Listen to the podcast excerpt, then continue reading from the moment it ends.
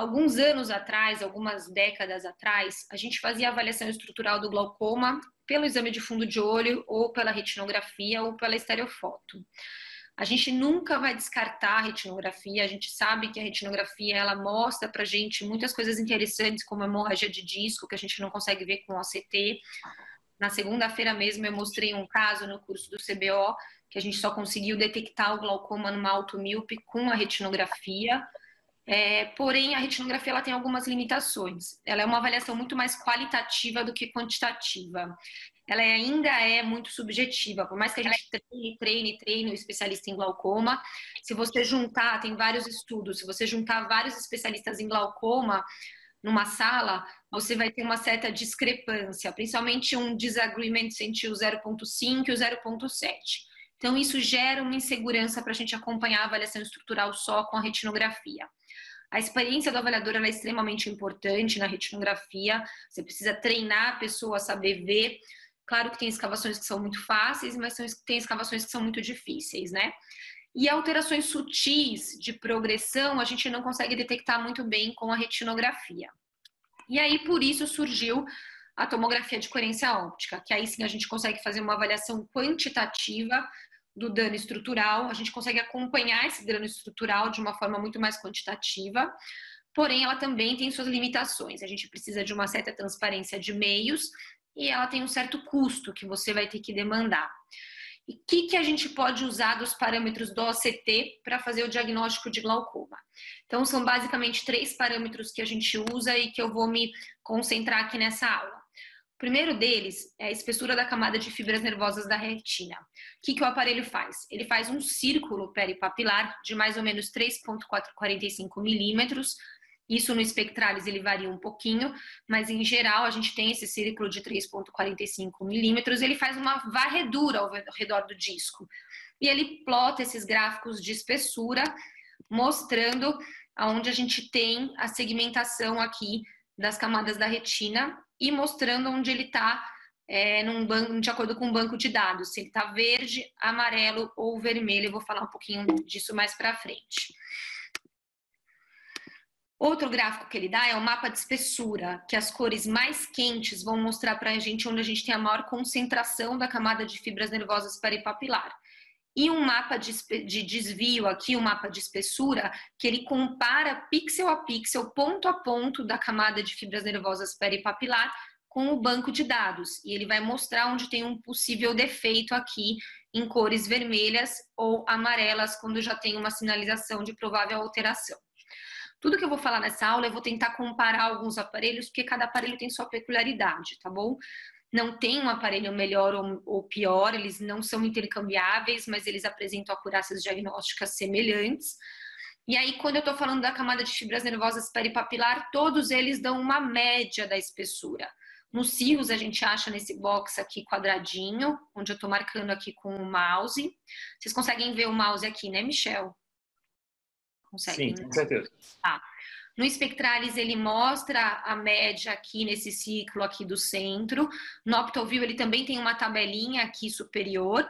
E no Datopicon ele tem aqui essa outra tabelinha no centro mostrando a média.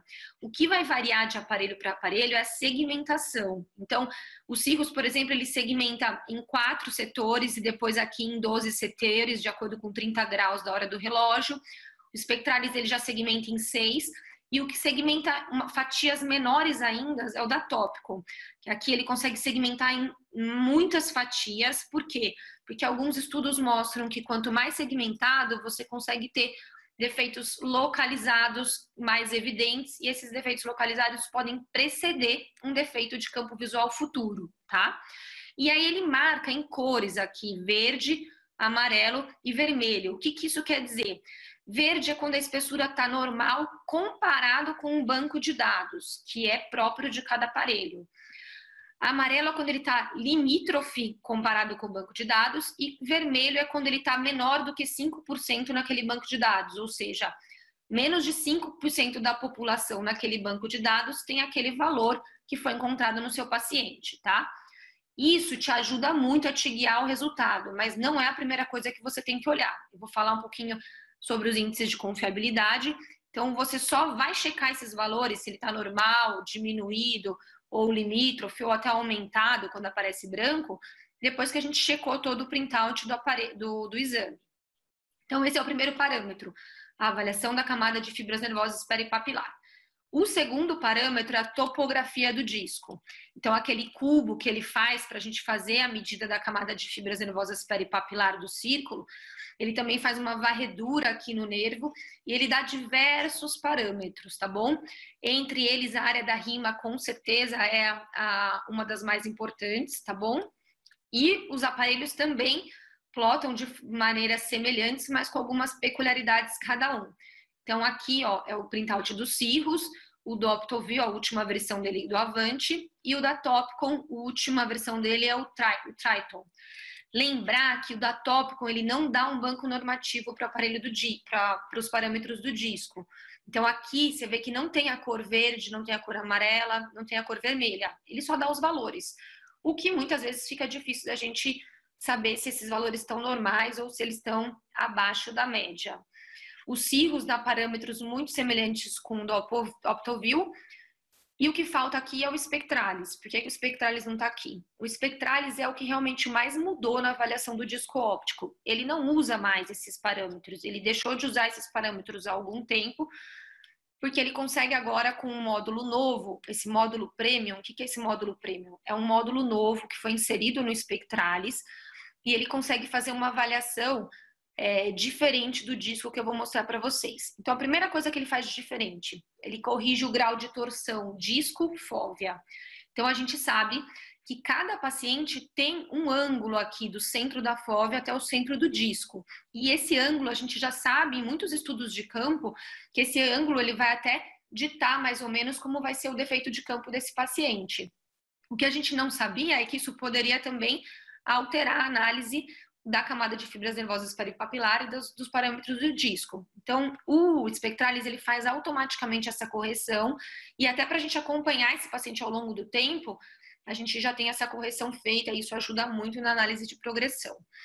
Além disso, o Spectralis ele faz não só o círculo de 3.45 milímetros, ele faz outros dois círculos de 4.1 e 4.7 para poder ajudar, talvez, em discos maiores, em megalopapilas, mas isso a gente ainda está estudando. Tá? Então, o que, que é essa avaliação do disco do Spectralis? Ele faz uma avaliação da rima neural, levando em conta a abertura da membrana de Bru, porque os outros aparelhos, eles consideram a rima neural na avaliação clínica, que é o que a gente faz. Esse não, ele faz de acordo com a, a menor distância aqui a partir da membrana de Bru. E ele faz essas segmentações em 12 quadrantes e ele dá um gráfico de espessura e de setores, assim como a gente vê no mapa da camada de fibras nervosas peripapilar. E ele também tem um banco de dados normativos do próprio aparelho. Então, ele também vai te dar os flags verde normal, amarelo limítrofe e vermelho abaixo do esperado para o banco de dados desse próprio aparelho. Tá? Então, esse banco de dados do Spectralis é um banco de dados bem feito, foi incluído 368 indivíduos, com uma homogeneidade relativamente ok para homens e mulheres. A idade vai de 20 a 90 anos.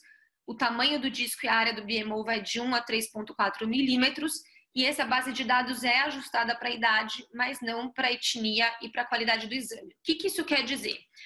Esse banco de dados, ele é muito bem feito, mas ele tem um limite. Se o seu paciente tiver, por exemplo, mais de 90 anos ou menos de 20 anos, ele pode muito bem apresentar flags alterados e não ser glaucoma, ser apenas porque o aparelho interpretou como alterado, mas esse paciente ele não tinha as peculiaridades que o banco de dados dizia para ele que ele tinha que ter. Tá bom? Então, esse é o segundo parâmetro. A gente falou da camada de fibras nervosas peripapilar, do disco, e o terceiro parâmetro a espessura macular, que vem sendo estudado muito, né? Nos últimos anos, a gente sabe muito bem que é, o glaucoma ele acontece, as alterações do glaucoma na mácula eles acontecem já mesmo em estágios iniciais da doença, coisa que a gente não sabia antes. Na região macular, a gente tem uma grande concentração de células ganglionares da retina, que é onde acontece o dano glaucomatoso. Além disso, nervos grandes, tiltados, com atrofias, a gente pode fugir um pouquinho da avaliação de camada de fibras nervosas peripapilar e estudar a região macular. Vou mostrar no fim da aula que A avaliação macular também é importante, por exemplo, para glaucomas avançados que já atingiram o efeito chão na análise do disco. Então, realmente a gente tem estudado muito as alterações maculares. Como que é esse parâmetro? Ele faz um cubo também centrado na região foveal e ele marca a espessura das camadas da retina. Aí os aparelhos eles vão variar bastante, porque cada aparelho vai medir a mácula de uma forma, tá? A gente sabe que não adianta a gente pegar a espessura completa da retina. Por quê? Porque na espessura completa da retina, a gente tem regiões não neuronais, a gente tem tecidos, por exemplo, de sustentação, tecidos gliais, que a gente não vê a perda quando a gente está vendo a progressão do glaucoma, né? Porque o glaucoma ele acontece muito mais ali na retina interna, né? Então, se a gente fragmentar a região macular em, em, em camadas específicas, a gente consegue ter uma acurácia diagnóstica muito maior para o glaucoma. Ah, por que, que a gente não fazia isso antes? Porque antes, lá no domínio time domain, a gente não conseguia fragmentar as camadas da retina. A, a gente, na região macular, a gente consegue fragmentar e ir para o nosso foco, na retina interna, né? E ali sim a gente consegue estudar. Agora, com domínio espectral, domínio swap source, a gente consegue fragmentar muito melhor as camadas da retina. Então, esse é um printout dos cirros, que a gente consegue ver a região do cubo, que é onde vai ser analisado. Ele dá um mapa de espessura bem parecido com o da camada de fibras nervosas peripapilar. Ele plota com cores mais quentes, realmente onde a gente tem a maior densidade. E ele faz um mapa de desvio também, que é o de pixel a pixel. Aqui está normal, mas se não tivesse, poderia aparecer em vermelho ou em amarelo aqui. E ele dá a espessura média nos cirros, qual é a camada que ele estuda? O complexo de células ganglionares, vamos dizer, dos cirros, é a camada de células ganglionares mais a plexiforme interna, tá?